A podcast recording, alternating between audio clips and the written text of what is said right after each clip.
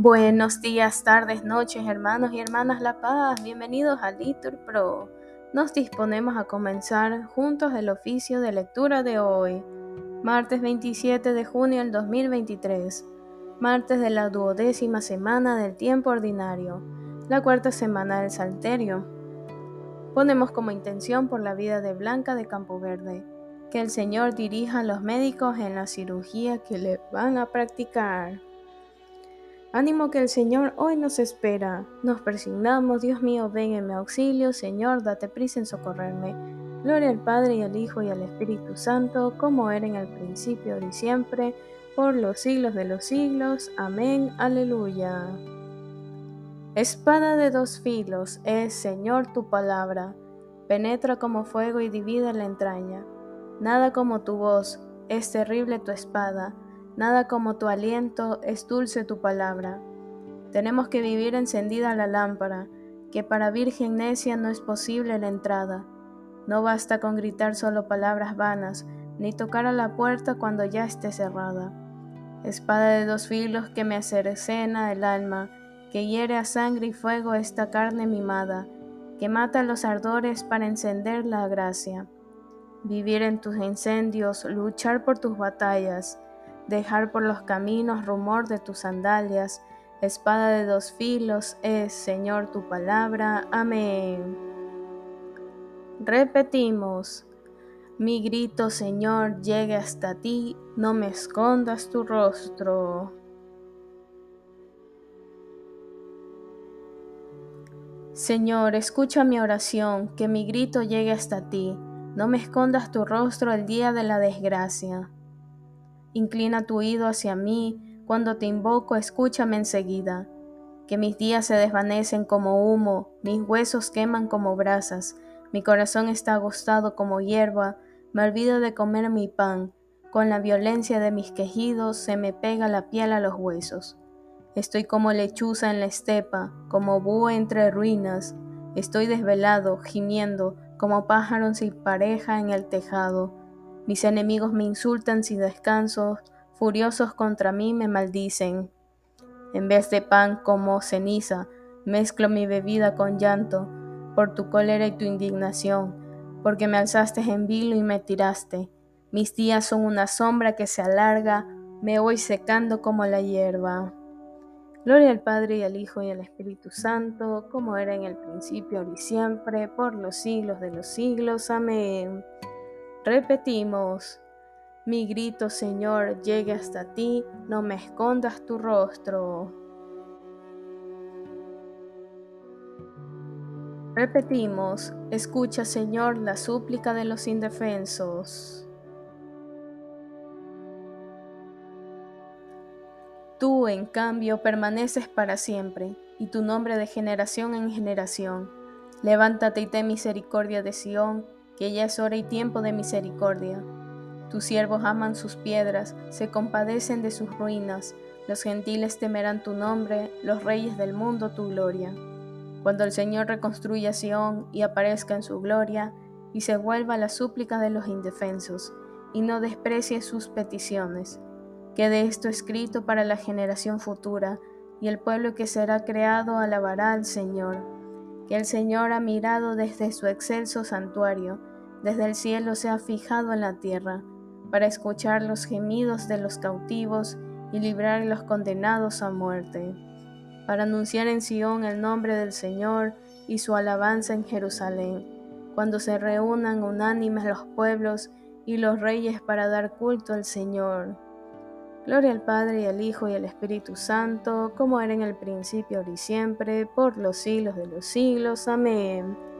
Repetimos, escucha Señor la súplica de los indefensos.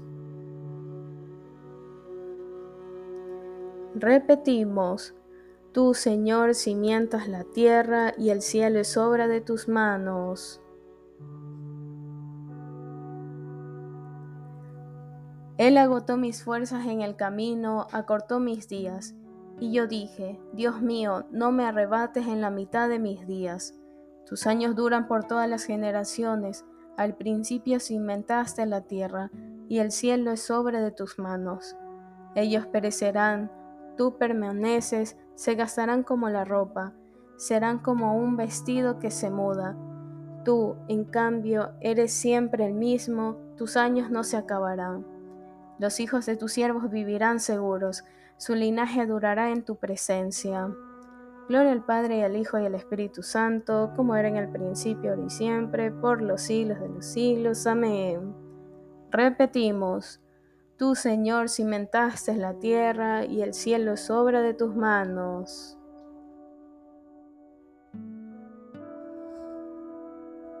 Escucha, pueblo mío, mi enseñanza, respondemos, inclina el oído a las palabras de mi boca. Primera lectura. Comienza el libro del Samuel. En aquellos días había un hombre sufita, oriundo de Ramá, en la serranía de Efraín, llamado Elcaná, hijo de Jeroham, hijo de Eliú, hijo de Tohu, hijo de Suf Efraimita. Tenía dos mujeres, una se llamaba Ana y la otra Feniná. Feniná tenía hijos y Ana no los tenía. Aquel hombre solía subir todos los años desde su pueblo para adorar y ofrecer sacrificios al Señor de los ejércitos en Silo, donde estaban de sacerdotes del Señor los dos hijos de Eli, Hofni y Finees. Llegado el día de ofrecer el sacrificio, repartía raciones a su mujer Feniná para sus hijos e hijas, mientras que Ana le daba solo una ración. Y eso que la quería, pero el Señor la había hecho estéril. Su rival la insultaba, ensañándose con ella para mortificarla, porque el Señor la había hecho estéril. Así hacía, año tras año, siempre que subían al templo del Señor, solía insultarla así. Una vez Ana lloraba y no comía, y el Caná, su marido, le dijo, Ana, ¿por qué lloras y no comes? ¿Por qué te afliges? ¿No te valgo yo más que diez hijos? Entonces, después de la comida en Silo, mientras el sacerdote Elí estaba sentado en su silla junto a la puerta del templo del Señor, Ana se levantó y con el alma llena de amargura se puso a rezar al Señor, llorando a todo llorar. Y añadió esta promesa, Señor de los ejércitos, si te fijas en la humillación de tu sierva y te acuerdas de mí, si no te olvidas de tu sierva y le das a tu sierva un hijo varón, se lo entrego al Señor de por vida, y no pasará la navaja por su cabeza. Mientras ella rezaba y rezaba al Señor, Elí observaba sus labios, y, como Ana hablaba para sí y no se oía su voz, aunque movía los labios, Elí la creyó ebria y le dijo, ¿Hasta cuándo te va a durar la embriaguez? A ver si se te pasa el efecto del vino. Ana respondió, No es así, Señor. Soy una mujer que sufre. No he bebido vino ni licor. Estaba desahogándome ante el Señor. No creas que esta sierva tuya es una descarada. Si he estado hablando hasta ahora, ha sido de pura congoja y aflicción. Entonces Elí le dijo, Vete en paz, que el Dios de Israel te conceda lo que has pedido. Ana respondió, que pueda favorecer siempre a esta sierva tuya. Luego se fue por su camino, comió y no parecía la de antes. A la mañana siguiente madrugaron, adoraron al Señor y se volvieron. Llegados a su casa de Ramá, el Caná se unió a su mujer Ana y el Señor se acordó de ella. Palabra de Dios, te alabamos, Señor. Señor de los ejércitos, si te fijas en la humillación de tu sierva y te acuerdas de mí, y le das a tu sierva un hijo varón, respondemos, se lo entrego al Señor de por vida.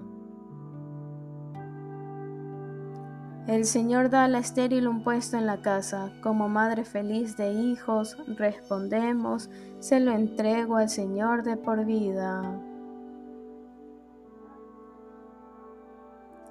Del Tratado de San Gregorio de Niza, obispo, sobre el perfecto modelo del cristiano. Hay tres cosas que manifiestan y distinguen la vida del cristiano. La acción, la manera de hablar y el pensamiento. De ellas ocupa el primer lugar el pensamiento. Viene en segundo lugar la manera de hablar, que descubre y expresa con palabras el interior de nuestro pensamiento.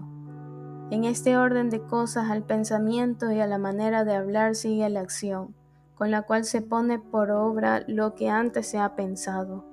Siempre, pues, que nos sintamos impulsados a obrar, a pensar o a hablar, Debemos procurar que todas nuestras palabras, obras y pensamientos tiendan a conformarse con la norma divina del conocimiento de Cristo, de manera que no pensamos, digamos ni hagamos cosa alguna que sea parte de esta regla suprema. Todo aquel que tiene el honor de llevar el nombre de Cristo debe necesariamente examinar con diligencia sus pensamientos, palabras y obras, y ver si tienden hacia Cristo se apartan de Él. Este discernimiento puede hacerse de muchas maneras. Por ejemplo, toda obra, pensamiento o palabras que vayan mezclados con alguna perturbación no están de ningún modo de acuerdo con Cristo, sino que llevan la impronta del adversario, el cual se esfuerza en mezclar con las perlas el cieno de la perturbación, con el fin de afear y destruir el brillo de la piedra preciosa. Por el contrario, todo aquello que está limpio libre de toda turbia afección tiene por objeto al autor y príncipe de la tranquilidad, que es Cristo. Él es la fuente pura e incorrupta, de manera que el que beba y recibe de él sus impulsos y afectos internos ofrece una semejanza con su principio y origen, como la que tiene el agua nítida del ánfora con la fuente de la que procede en efecto, es la misma y única nitidez la que hay en Cristo y en nuestras almas, pero con la diferencia de que Cristo es la fuente de donde nace esta nitidez, y nosotros la tenemos derivada de esta fuente. Es Cristo quien nos comunica el, adorable conocimiento de sí mismo, para que el hombre, tanto en lo interno como en lo externo, se ajuste y adapte por la moderación y rectitud de su vida a este conocimiento que proviene del Señor, dejándose guiar y mover por Él. En esto consiste, a mi parecer, la perfección de la vida cristiana, en que, hechos partícipes del nombre de Cristo por nuestro apelativo de cristianos, pongamos de manifiesto, con nuestros sentimientos, con la oración y con nuestro género de vida, la virtualidad de este nombre del Tratado de San Gregorio de Niza, obispo, sobre el perfecto modelo del cristiano. Todo lo que de palabra o de obra realicéis, respondemos, sea todo en nombre de Jesús. Ninguno de nosotros vive para sí, ninguno muere para sí, respondemos, sea todo en nombre de Jesús. Oremos. Concédenos vivir siempre, Señor, en el amor y respeto a tu santo nombre, porque jamás dejas de dirigir a quienes estableces en el sólido fundamento de tu amor. Por nuestro Señor Jesucristo, tu Hijo, que vive y reina contigo en la unidad del Espíritu Santo y es Dios por los siglos de los siglos. Amén. Que el Señor nos bendiga, nos guarde todo mal y nos lleve a la vida eterna. Amén. En el nombre del Padre, y del Hijo, y del Espíritu Santo. Amén.